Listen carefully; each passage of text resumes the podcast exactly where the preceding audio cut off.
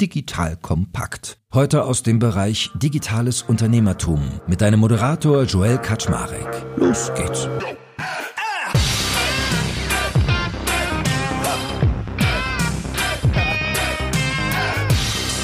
Hallo Leute, mein Name ist Joel Kaczmarek. Ich bin der Geschäftsführer von Digital Kompakt und heute habe ich ein sehr schönes D2C-Produkt im Podcast, nämlich Tepana. Die Jungs und Mädels produzieren richtig schicke Teppiche, waschbar sind ich war gespannt wie ein Flitzebogen, wie Ramin Mohammadi dazu eigentlich gekommen ist, weil seine Eltern hatten ein Teppichgeschäft und er hat eigentlich alles anders gemacht, wahrscheinlich, was sie gemacht haben. Und am Ende des Tages hat er mit vielem aber recht behalten. So, und heute möchte ich natürlich daher verstehen, wie ist das Ganze entstanden? Was ist das für ein Produkt? Wie funktioniert so der D2C-Markt in seinem Fall? Wie sieht eigentlich der Teppichmarkt insgesamt aus? Und noch einiges mehr. Also ich glaube, er und ich haben heute viel Spaß.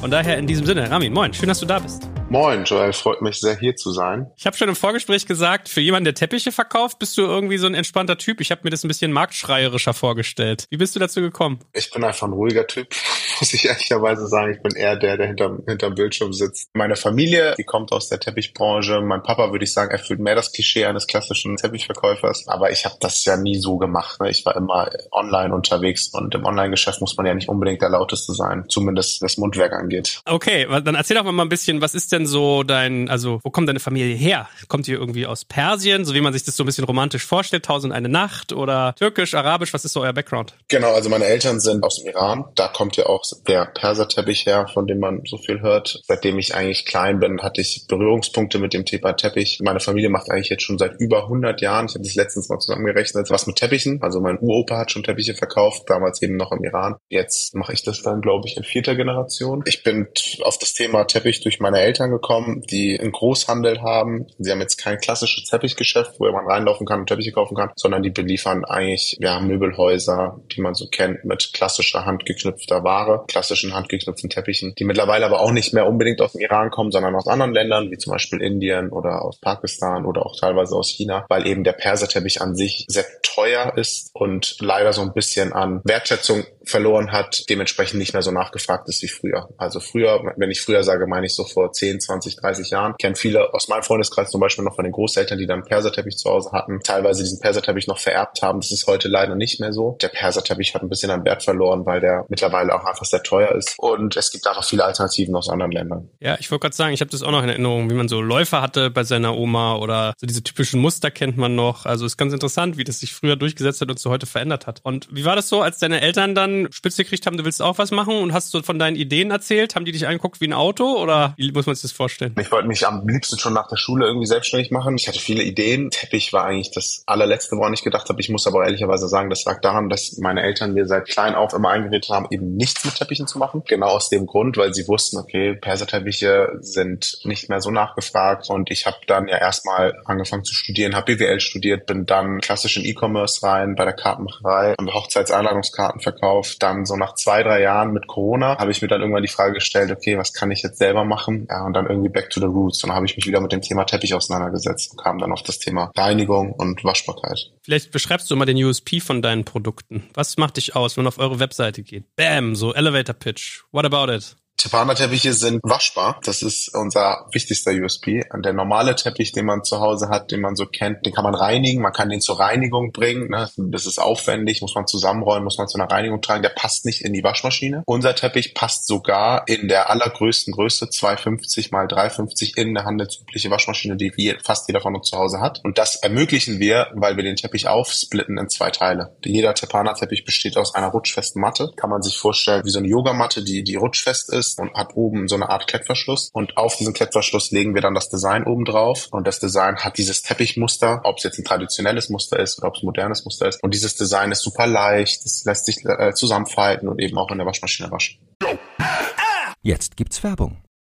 Aufgepasst, heute möchte ich dir einen unserer Partner vorstellen, der für dich wichtig ist, wenn du einen Börsengang planst und gut abgesichert sein möchtest. Und zwar Risk Partners, einen renommierten und führenden Spezialversicherungsmakler, der sich auf die Absicherung anspruchsvoller Haftungsrisiken im Zusammenhang mit IPOs, Duallistings, SPAC, D-SPAC-Transaktionen und allgemeiner Kapitalmarkthaftung im Rahmen der D&O-Versicherung spezialisiert hat. Um auf dem IPO-Projekt nicht in Haftungsfallen zu laufen, übernehmen die erfahrenen ExpertInnen von Risk Partners die verantwortungsvolle Aufgabe, die Risiken im Zusammenhang mit Prospekt- und Kapitalmarkthaftung zu minimieren und in maßgeschneiderten Versicherungsschutz zu verbriefen. Dabei liegt der Fokus gleichermaßen auf der professionellen Beratung und Platzierung der persönlichen Haftung eures Boards und der Emittentenhaftung sowie anderer wichtiger beteiligter Stakeholder wie Banken und Wirtschaftsprüfer. Erfolgsfaktor von Risk Partners in vergangenen Deals ist das eingespielte Team, das bestens vernetzt ist, auch in internationalen Märkten, um weltweite Versicherungskapazitäten abrufen zu können. So können auch Versicherungssummen von mehreren hundert Millionen Euro ideal strukturiert und prämieneffizient gestaltet werden. Das Team hat bereits Unternehmen aus dem DAX und MDAX-Segment erfolgreich bei Transaktionen begleiten dürfen und hat insbesondere auch Track Record bei zahlreichen Nasdaq-IPOs bekannter deutscher Foreign Filer aus den Branchen Life Sciences und Tech. Wenn ihr also einen Börsengang plant oder auch eine Kapitalaufnahme oder Listing ansteht, meldet euch gerne bei Risk Partners. Dafür habe ich euch unter digitalkompakt.de slash riskpartners in einem Wort geschrieben eine Weiterleitung eingerichtet für alle Fragen zu Risiken und passendem Versicherungsschutz. Und wie immer findest du alle Infos auch auf unserer Sponsorenseite unter digitalkompakt.de slash Sponsoren. Jetzt geht's weiter mit dem Podcast.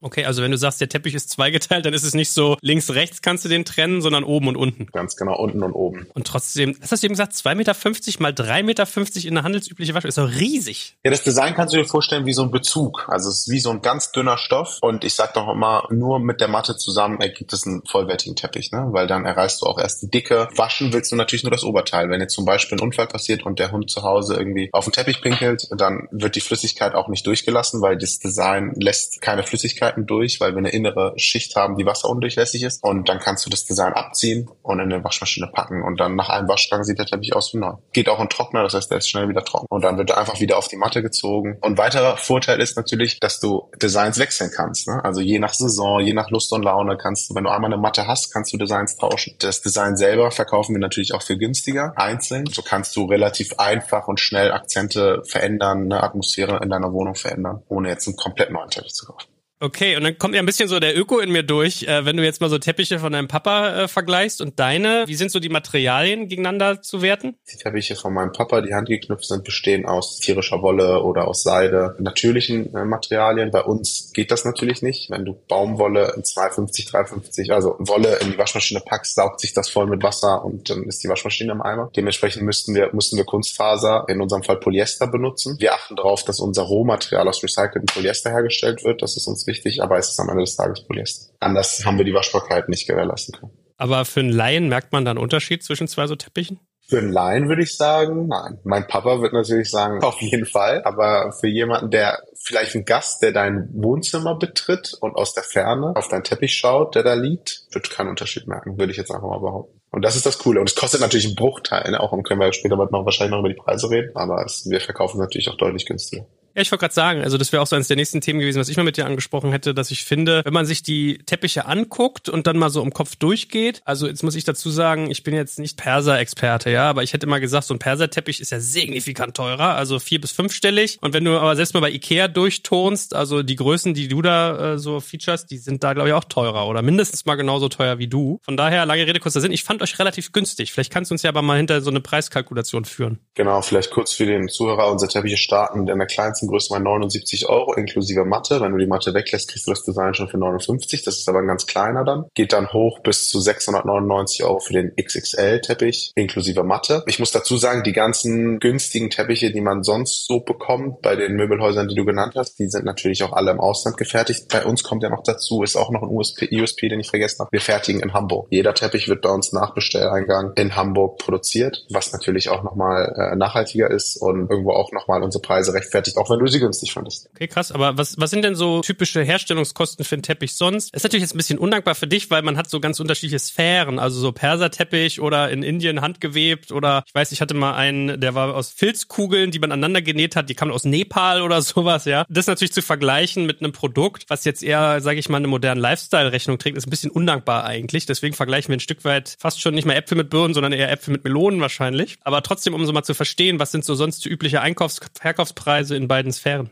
Kannst vergleichen mit einem Originalgemälde von einem Künstler und einem Kunstdruck, was du halt auf einer Webseite bestellst. Ne? Ein echter Perserteppich wird von einem Künstler geknüpft. Das sind Millionen Knoten, die dahinter stecken, über einen Zeitraum von teilweise bis zu zwei, drei Jahren, wo an einem Teppich gearbeitet wird. Mehrere Stunden am Tag wird geknüpft. Das kannst du natürlich nicht mit unserem Produkt vergleichen. Da sind die Personalkosten, die dahinter stehen. Natürlich, wenn du das jetzt in Deutschland machen würdest, unbezahlbar. Dementsprechend wird sowas im Ausland gemacht. Ne? In Indien sind die Personalkosten ganz anders. Im Iran sind sie teuer, deswegen sind auch Perserteppiche teuer. Klar, Material, Seide, wenn man sich damit beschäftigt, wie Seide extrahiert wird, ist ein super aufwendiger Prozess. Dementsprechend ist das Material auch teurer als bei uns Polyester logischerweise. Bei uns ist es so eine Kombination aus einem Druckverfahren und Handarbeit, was Ketteln angeht und Schneiden angeht und Nähen angeht. Das ist bei uns so eine Mischform, was uns halt ermöglicht, den Teppich trotzdem noch in Hamburg zu fertigen. Was heißt denn Ketteln? Also umketteln ist der richtige Begriff. Also im Auto zum Beispiel, der Teppich, der, wo du deine Füße drauf tust, die sind ja auch immer umkettelt. Ne? Also außen ist ein Garn, was das, das Material umkettelt, also umfasst und schützt. Und sag mal, wie ist es so bei TeppichkäuferInnen? Wie viel Consciousness steckt da drin? Also, weiß nicht, Seide zum Beispiel. Hat man irgendwie verfolgt, dass es, glaube ich, Zielquälerei sein soll, weil man diese Seidenraupen irgendwie aufs Mergelt bis aufs Letzte. Oder in eurem Fall ist es vielleicht im positiven Sinne so, dass wenn ihr jetzt hingeht und sagt, ja, wir benutzen hier irgendwie Ozeanplastik, dass man euch dann eher kauft. Also interessieren sich die Menschen für die Materialien richtig oder geht's primär ums Design? Also für die normalen Teppiche kann ich jetzt nicht sprechen, weil ich habe noch nie die normalen Teppiche verkauft. Bei uns ist es schon so, dass sich unsere Kunden sehr stark dafür interessieren, was das Material dahinter ist. Ich meine, ein Vorteil, du hast es gerade angesprochen, wir benutzen natürlich keine tierische Wolle zum Beispiel. Ne? Also so gesehen, klar, es ist Polyester, aber es ist natürlich auch vegan. Also wir haben viele Kundinnen, die auf uns zukommen und sagen, hey cool, ihr habt eine vegane Alternative geschaffen. Aber klar, wir haben auch viele Kundinnen, die eben auf das Thema äh, der Nachhaltigkeit eingehen und das Thema Kunstfaser ansprechen. Und da können wir nur sagen, dass wir darauf achten, dass das gerecycelt ist. Ich stehe jetzt mal drauf. Ich habe mich so mit Indoor Pollution relativ viel beschäftigt, weil was ja viele Leute gar nicht wissen, der schadstoffbelasteste Raum in einer Wohnung ist in der Regel das Kinderzimmer. Weil wenn man Kinder kriegt, kauft man alles neu und alle Möbel und alle Stoffe dünsten dann halt irgendwie Stoffe aus. Das wäre so die erste Frage, die ich dir, glaube ich, als, oder eine, sag mal, die zehnte Frage, die ich dir vielleicht gestellt hätte, so, hey, wenn du die Dinger bedruckst, so, äh, stinkt das dann die ganze Zeit? Oder das Plastik, kommt da was raus? Nein, also unsere Teppiche sind natürlich schadstofffrei. Wir achten da schon drauf, dass wir bei Lieferanten unser Rohmaterial beziehen, die, sage ich mal, in dem Bereich langjährig tätig sind und uns das auch bestätigen, dass die schadstofffrei sind. Ich meine, man merkt es, wenn man unseren Teppich auspackt. Du kennst es vielleicht, wenn du dir jetzt bei Amazon, ohne jetzt Namen zu nennen, irgendwelche billigen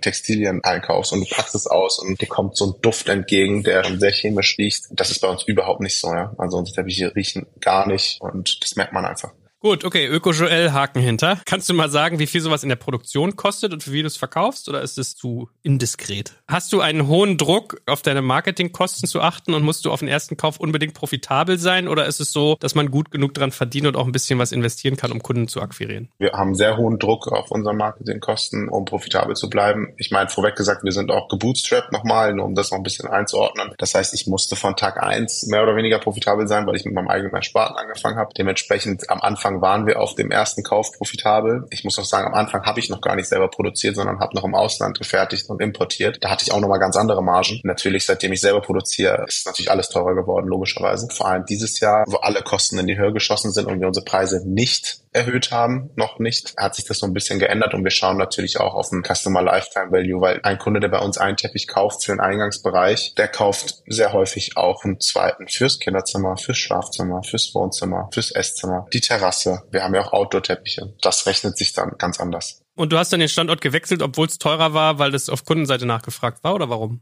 Also es waren verschiedene Gründe. Einmal aus Gründen der Nachhaltigkeit. Wir wollten in Deutschland fertigen. Das war mir von Anfang an wichtig. Wie gesagt, ich war vorher bei der Kartenmacherei und kam aus dieser Denke. Ich fand das aus betriebswirtschaftlicher Sicht auch spannend, on demand zu produzieren, zu sagen, ich brauche kein Lager in dem Sinne. Wenn ein Kunde bei mir bestellt, ich fertige seine Bestellung und schick's raus. Der dritte Grund, durch diese On-Demand-Produktion hast du natürlich eine ganz andere Vielfalt, die du anbieten kannst. Ja. Ich meine, als ich angefangen habe und im Ausland vorproduzieren musste, natürlich in Vorleistung auch gehen musste, konnte ich mich vielleicht auf fünf, sechs Designs einigen, ja, und konnte fünf, sechs Designs vorproduzieren. Jetzt habe ich eine ganz andere Ausgangssituation. Ich kann 200 Designs im Shop anbieten und kann schauen, was wird angeklickt, was wird bestellt. Produziere natürlich nur das, was sich verkauft, so. Und das ist natürlich ein Riesenvorteil. Und ich habe gemerkt, nachdem ich mit vielen mit meinen Kundinnen gesprochen habe, die meisten meiner Kundinnen sind tatsächlich Frauen, habe ich immer wieder das Feedback bekommen, ja, habt ihr dieses Design vielleicht in einem anderen Rot? Habt ihr dieses Design in einem anderen Blau? Also da kamen Fragen auf, die für mich mich erstmal überraschend waren, wie wichtig teilweise sogar so Farbnuancen sein können in der Inneneinrichtung. Das war mir auch nicht bewusst, ne? wie wichtig das den Kundinnen tatsächlich auch ist. Und da war mir klar, okay, ich brauche Vielfalt, ich brauche eine Masse an Designs. Natürlich nicht zu viel, damit irgendwie, damit man sich immer noch zurechtfindet, aber auf jeden Fall genug Vielfalt, damit jeder was findet, was in die Inneneinrichtung passt. Und das geht natürlich nur mit On-Demand-Produktion, weil vor allem als gebootstrapped Startup, ich hatte kein großes Lager, da konnte ich jetzt nicht alles auf Lager legen. Vor allem, wenn du natürlich auch noch viele Größen anbieten möchtest. Ne? Bei zwölf Größen,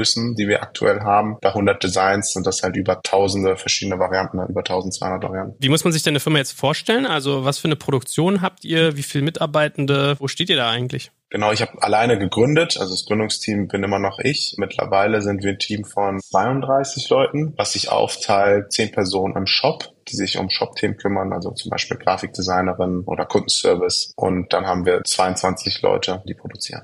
Okay, wenn du sagst, die Leute, die sich um Shop kümmern, da ist dann auch Tech drin oder habt ihr das ausgelagert? Liegt bei mir. Also ich meine, das ist ein Shopify-Shop. Wir haben jetzt nicht so viel Tech. Wir haben Produktionstech. Wir haben einen Mitarbeiter, der Production IT macht. Also alles, was in der Produktion an IT anfällt. Aber shopseitig, durch Shopify und Co. haben wir gar nicht so viel Tech. Also wir haben Freelance-Techies, die bei uns Custom Codings machen, aber mehr ist es nicht. Aber stößt du da nicht bald an Grenzen? Ja und nein. Also in der Produktion haben wir zum Beispiel lange nach einer Software gesucht, die Produktionsplanung übernimmt und sind bei allem, was da draußen auf dem Markt war, an Grenzen gestoßen. Und dann haben wir uns entschieden, es selber zu machen. Ne? Und habe ich eine Person eingestellt, die jetzt eine eigene Software für meine Produktion geschrieben hat. Und damit habe ich natürlich so ein bisschen diese Büchse der Pandora geöffnet so und habe natürlich jetzt eine gewisse Abhängigkeit aufgebaut. Und jetzt ist diese Software da. Und ich merke natürlich, es hat natürlich coole Vorteile. Es ist alles sehr individuell auf unsere Bedürfnisse. Aber ich brauche jetzt ein Tech-Team. Ich brauche alles alles, was dazugehört, ne, an Wartung, an Kontrolle und an Sicherheit, an Backups und so weiter und so fort. Da bin ich gerade sehr froh, dass ich das auf Shop-Seite nicht habe. Ne? Das liegt outgesourced, alles sind Tools, auf die ich zugreife. Und das ermöglicht mir eine enorme Flexibilität. Ne? Gerade am Anfang war es Gold wert, weil ich super schnell testen konnte. Ich konnte alles sehr einfach, sehr schnell verändern und konnte mir schnell Feedback von Kundinnen einholen. Wie das jetzt in zwei Jahren ist, mal schauen. Wer ist denn eigentlich so der typische Kunde? Also ich hätte jetzt gesagt, Familie mit Kindern, weil waschbar, vielleicht noch Menschen mit Haustieren. Und ich lerne eher, die Frauen sind diejenigen, die bei dir kaufen? Genau, richtig. Also die meisten unserer Kundinnen sind Frauen. Die meisten von denen haben tatsächlich Haustiere oder Kinder. Alter ist so, geht ab 25 los, würde ich sagen.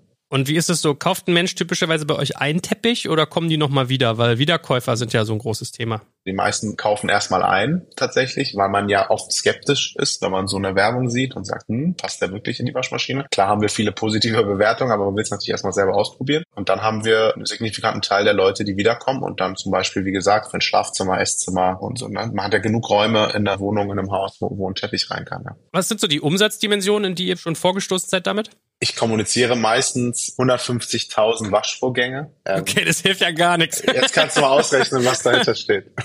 Also mittlere fünfstellige Zahl an, an verkauften Teppich. Okay, also man merkt zu den Startups, die wir sonst im Gespräch haben, ihr seid eher noch am Anfang der Reise, aber ich fand es trotzdem mal interessant, weil man hat so viele Andockungspunkte bei euch, wo wir auch mal so langsam rüberschiften können. Ihr macht so vom Vertriebsweg her vor allem D2C, also Direct to Consumer. Ihr verkauft über eure eigene Webseite oder habt ihr auch noch Anbindungen, dass ihr noch in Geschäften seid? Wir machen aktuell nur über unseren eigenen Online-Shop.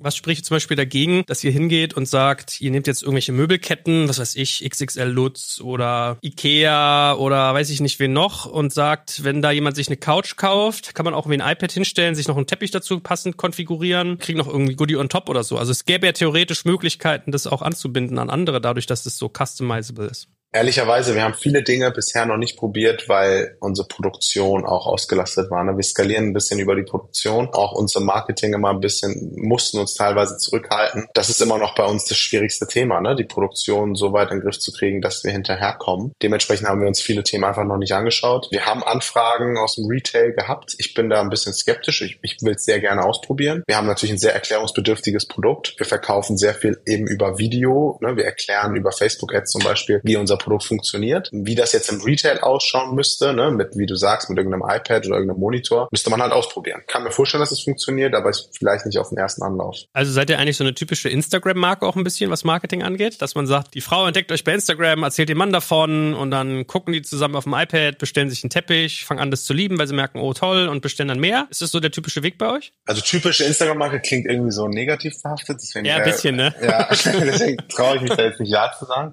Wir sind eine Social Brand Brand. Wir erreichen unsere Kunden über Social Media, natürlich in erster Linie über Facebook und Instagram, aber auch sehr stark zum Beispiel über Pinterest. Ja, also sehr stark über so Push-Kanäle. Ne? Und das ist, glaube ich, auch der Unterschied zwischen dem klassischen E-Commerce, der Teppiche verkauft. Da haben die Kunden natürlich einen Suchintent, gehen auf Google und sagen, Teppich blau, rund. Bei uns ist das nicht so. Bei uns sind die Kundinnen meistens auch Leute, die vorher sich nie einen Teppich gekauft haben, weil wie zum Beispiel, wir haben ein Kind, das geht einfach nicht. Und dann wird so eine Werbung ausgespielt, so ein Video, und dann denkt man, oh, da ist ein Problem gelöst worden. Das kann ich ja mal ausprobieren. Ja, ist mir auch aufgefallen, dass ihr das auf eurer Webseite ganz charmant macht, dass man so eine Produktübersicht hat und dann sind immer mal Videos dazwischen, wo man halt sieht, wie das Prinzip ist. Und ich glaube, das ist wahrscheinlich so ein Ding, dass man das einfach mal sehen muss. Wie seid ihr denn aber eigentlich so groß geworden oder bekannt? Ich habe so den Eindruck, dass man euch so im Social-Bereich als irgendwie cool hip wahrnimmt. Also ihr seid irgendwie sehr schick und ich hatte so den Eindruck, gerade auch so in der weiblichen Klientel mag man euch. Wie ist es euch das gelungen? Ich würde sagen, wir sind sehr, sehr authentisch. Einer unserer Werte ist Ehrlichkeit und wir haben das auf unserer Website versucht, alles so ehrlich wie möglich darzustellen. Wir geben Einblicke in unsere Produktion, wir geben Einblicke in unser Team, was natürlich viele machen, aber es ist bei uns die Kombination daraus aus natürlich ehrlich aufgebaut, es ist aber auch trotzdem alles sehr ästhetisch schön und ich glaube, die Kombination wirkt dann natürlich als Marke einfach hip und cool. Am Ende es, liegt es natürlich im Auge des Betrachters, ob es jetzt cool und hip ist, aber ich würde sagen, uns war immer wichtig, dass wir einfach authentisch sind. Gerade wenn es um das Thema Hunde geht zum Beispiel, ne, ist vielleicht ein Detail, aber wenn man mit uns im Kundenservice kommuniziert, weil eben sehr viele unserer Kundinnen einen Hund haben, auch unsere Mitarbeiterinnen im Kundenservice haben halt fast alle einen Hund zum Beispiel. Ne? Das heißt, auch in der Art der Kommunikation merken die Kunden einfach, hey, wir, wir kennen die Probleme der Kunden, wir wissen, warum sie jetzt einen Tepana-Teppich unbedingt brauchen, wir können uns mit deren Problem irgendwo auch identifizieren und das strahlen wir natürlich auch auf unseren Social-Media-Kanälen aus. Was mit Influencern? Das muss ja gar nicht immer sein, dass das irgendwie der Superstar mit 100.000 Reichweite ist. Es gibt ja auch viele so Mikro-Influencer oder Insta-Moms. Guckt meine Frau sich mal gerne an. Forciert ihr sowas?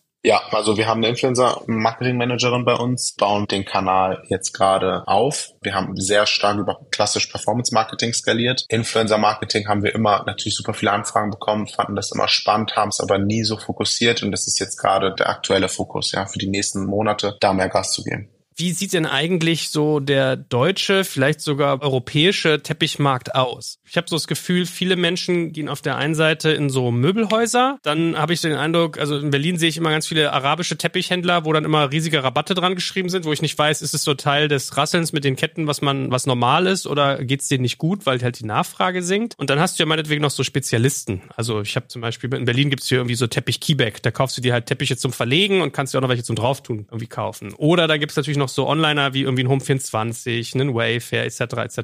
Oder dann auch Spezialisten. Also ich erinnere mich zum Beispiel noch, bei uns gab es immer um die Ecke hier Maifeld, die haben diese Teppiche gemacht aus diesen äh, gefitzten Kugeln. Mit dem Aaron war ich mal im Fitnessstudio zusammen. Das war ganz nett. Er sei hier gegrüßt. Wo verortet ihr euch da? Also wer ist eigentlich so euer größter Wettbewerb? Wie kauft der Deutsche typischerweise Teppiche ein? Was müsst ihr dann noch schaffen? Der klassische Deutsche kauft meistens eben mit diesem Suchintent ein. Ne? Der hat eine ganz klare Vorstellung, was er haben will, was für eine Art von Teppich. Ne? Soll es jetzt irgendwie ein echter persischer Teppich sein oder zum Beispiel Beispiel maschinell gefertigter, da macht man sich eben auf die Suche. Und da gibt's, wie du gesagt hast, viele Anbieter, die eben alles anbieten. Ne? Du findest in Möbelhäusern eine große Vielfalt an Teppichen, ob es jetzt von Hand geknüpft bis maschinell gefertigt. Wir bieten halt ein komplett neues Produkt, ein innovatives Produkt, was ein ganz klares Problem löst. Will mich sehr ungern jetzt mit den aktuellen, mit den Teppichverkäufern, die es da draußen gibt, vergleichen, weil bei uns gibt's halt ein einziges Produkt und das in verschiedenen Farben und verschiedenen Mustern und verschiedenen Größen. Und dieses Produkt löst ein ganz klares Problem. Und wenn du dieses Problem hast, bist du nur bei uns richtig. Aber okay, dann, aber dann mal zugespitzt, wenn du sagst, ihr löst Probleme ganz anders als diejenigen welchen, die es da schon gibt. Wie groß ist denn eigentlich der Markt für Teppiche und was rechnet ihr euch aus, von wem ihr da was abzweigen könnt?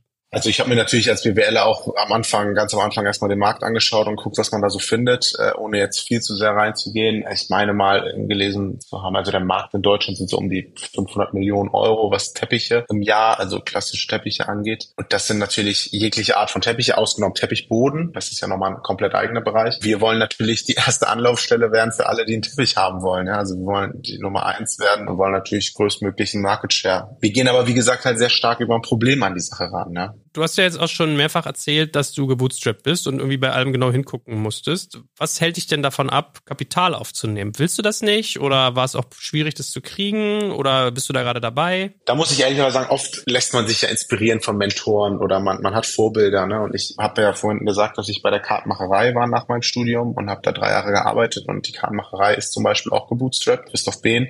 Und er ist eigentlich immer sowas wie mein Mentor gewesen und ich habe einfach super viel von ihm gelernt und habe halt gesehen, wie es geht, zu bootstrappen. Und ich habe es einfach nicht anders gelernt. Das heißt nicht, dass es falsch gewesen wäre, ein Investment aufzunehmen. Ich habe es einfach so gelernt. Ja. Und dementsprechend gab es für mich keine andere Option. Ich stand am Anfang da mit meiner Idee und habe gesagt, okay, ich mache jetzt alles, was geht, irgendwie selber und versuche so viel wie möglich äh, selber zu machen, versuche äh, Umsätze zu erzielen und profitabel zu sein und dann zu wachsen. Jetzt, zwei Jahre später, sind wir an einem Punkt, wenn ich jetzt Maschinen kaufen will, wenn ich ne, weiter expandieren will, Mitarbeiter einstellen will, die teuer sind, stelle ich mir schon die Frage, okay, macht es jetzt Sinn, ein Investment reinzuholen, um einfach schneller zu werden? Es geht eigentlich dann nur noch um das Thema der Schnelligkeit. Das kommt natürlich sehr stark aufs Geschäftsmodell an, aber bei mir geht's immer noch auch so. Ja, also ich meine, Schnelligkeit ist eins, dann irgendwie Fehlertoleranz. Also mit mehr Geld kann man mehr Fehler machen, weil man schneller Sachen ausprobiert und kann halt auch in so Skalierung eingehen. Wie ist denn eigentlich so dein Gedanke? Also ihr vertreibt momentan vor allem auf dem deutschen Markt, nehme ich an, oder verkauft ihr schon in anderen Märkten auch? Dach verkaufen wir in der Dachregion und wir haben jetzt vor vier, fünf Monaten, was mich lügen, äh, Niederlande gelauncht. Mein Gefühl würde ja so sagen, ihr müsstet jetzt den Markt hier erstmal voll melken, bevor ihr über größere nachdenkt. Also was ist denn so eure Strategie?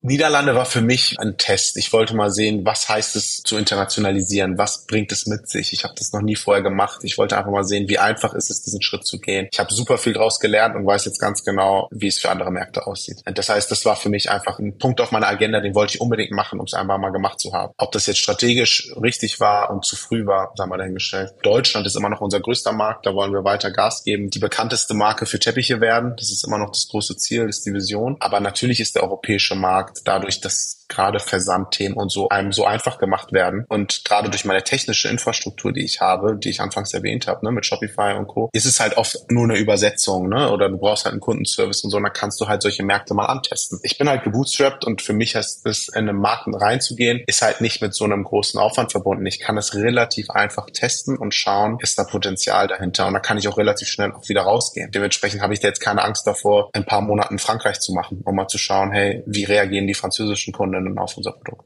Was waren denn aber deine Learnings aus den Niederlanden, wenn du gesagt hast, du hast da ganz viel gelernt und weißt jetzt, wie man es macht? Technisch natürlich vor allem, ne? Also was heißt es, in ein neues Land zu gehen? Wie ist es mit Übersetzung? Kann ich alles eins zu eins übersetzen und funktioniert es dann trotzdem? Und ich war sehr positiv überrascht. Ne? Wir haben also unser Marketing haben wir halt einfach eins zu eins übersetzt und das hat eigentlich soweit ganz gut funktioniert. Zum Beispiel meine Learnings waren, was Designs angeht, ja, ganz krasse Unterschiede. Unsere Bestseller in Deutschland, also wir ranken unser Produkt auf der Seite natürlich nach Bestseller, haben wir natürlich alles genauso gemacht, haben in jedem Newsletter immer die deutschen Bestseller auch den Niederländern geschickt und so. Und dann haben wir halt irgendwann gemerkt, ey, die Bestseller in Deutschland Deutschland, die verkaufen sich super schlecht in der Niederlande und die, die sich in Deutschland schlecht verkaufen, verkaufen sich wiederum in der Niederlande besser. Das war halt ein Learning für mich ganz allgemein jetzt für den nächsten Markt, da halt anders ranzugehen und vielleicht vorher zu testen, ne? vorher eine Umfrage rauszuschicken, um zu gucken, okay, welche Designs sind wirklich beliebt zum Beispiel. Ja? Das ist jetzt zum Beispiel ein Learning. Genau, ein weiteres Learning ist zum Beispiel, dass auch meine deutsche Mitarbeiterin, da bin ich super stolz, das zu sagen, dass die auch niederländischen Kundenservice machen konnten. Also zum Beispiel, ich brauche nicht unbedingt ein Team, um zu testen. Ne? Wir haben zum Beispiel die ersten Wochen haben wir mit Google Translator haben wir halt gearbeitet. Und das war für mich äh, ist auch ein Learning gewesen, dass man halt so einen neuen Markt antesten kann, ohne jetzt direkt jemanden Vollzeit einzustellen, weil man ja natürlich nicht will, dass man nach paar Wochen merkt, hey, das funktioniert doch nicht. Was macht man dann? Das meine ich mit Learnings, ne? das einfach mal auszuprobieren und jetzt mit einer ganz anderen Confidence auch zum Beispiel nach Frankreich zu gehen.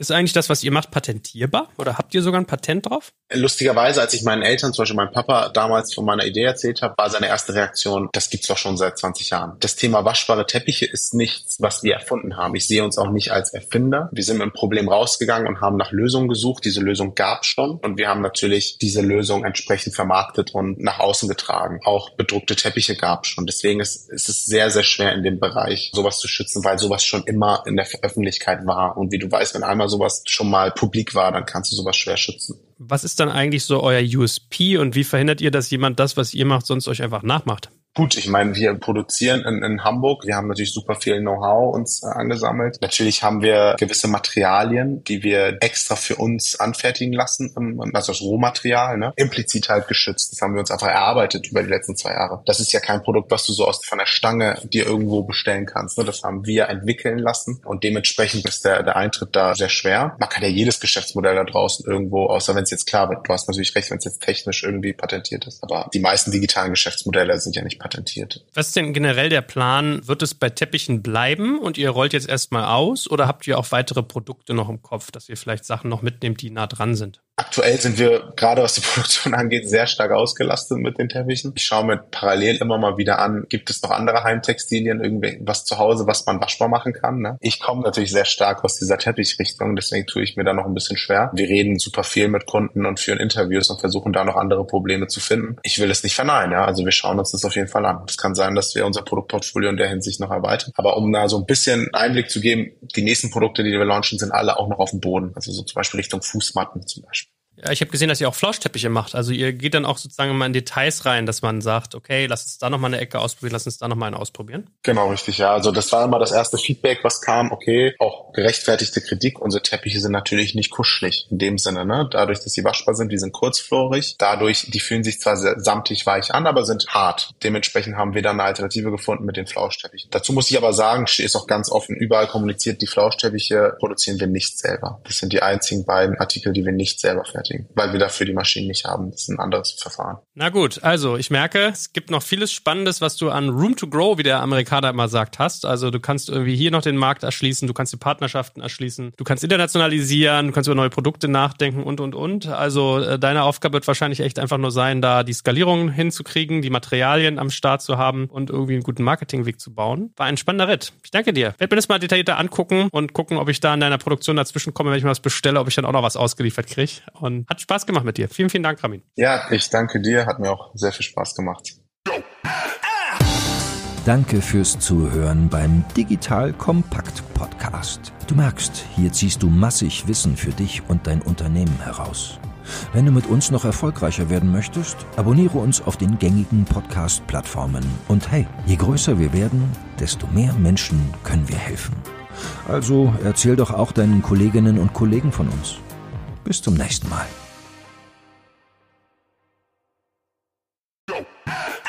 Ihr Lieben, hier ist Joel von Digital Kompakt und Leute, es vergeht, glaube ich, keine Woche, wo mir Sven Weizenegger, der Moderator von unserem Hackers-Podcast, nicht begeistert von seinem Job bei der BWI erzählt. Mal berichtet er mir von seinem Besuch beim Eurofighter, mal spricht er über den Austausch mit Generälen und Top-Politikern oder einfach von der Agilität in seiner Organisation ganz allgemein. Also, der macht kräftig einen auf dicke Hose, also habe ich mit den Jungs und Mädels von der BWI mal gesprochen und möchte dir das Unternehmen als unseren Partner ans Herz legen, wenn du selbst im Cyber- oder Tech-Bereich aktiv bist oder sein willst. Die BWI ist nämlich eines der größten IT-Service-Unternehmen in Deutschland und unterstützt unterstützt die Bundeswehr bei ihrer Digitalisierung. Eine wichtige Aufgabe ist die Einführung von Innovation in der Truppe, aber das Aufgabenspektrum ist auch noch sonst total breit von Beratung über Realisierung bis zum Betrieb. Jetzt denkst du, was heißt das denn genau? Wir sprechen hier von einem IT-Service-Unternehmen, das wie gesagt die Bundeswehr bei seinen Digitalisierungsprogrammen unterstützt. Und das aber auch Innovationstreiber mit eigenen Innovationseinheiten wie dem Cyber Innovation Hub der Bundeswehr und Inox, dem BWI-internen Innovationsteam ist. Du merkst, das BWI ist ein attraktiver Tech-Arbeitgeber, der als hundertprozentige Bundesgesellschaft in der Rechtsform einer GmbH das Beste aus zwei Welten bietet. Auf der einen Seite eine hohe berufliche Sicherheit mit wichtigem Purpose und gleichzeitig aber auch viel Dynamik in der Umsetzung. Wenn du also auch so begeistert wie Sven zur Arbeit gehen möchtest, dann schau dir das BWI jetzt einfach mal selbst selbst an. Ich habe dir unter digitalkompakt.de slash bwi eine Weiterleitung eingerichtet. Und natürlich finde ich das auch in den Shownotes und alle Sponsoren findest du immer auch auf unserer Sponsorenseite unter digitalkompakt.de slash Sponsoren.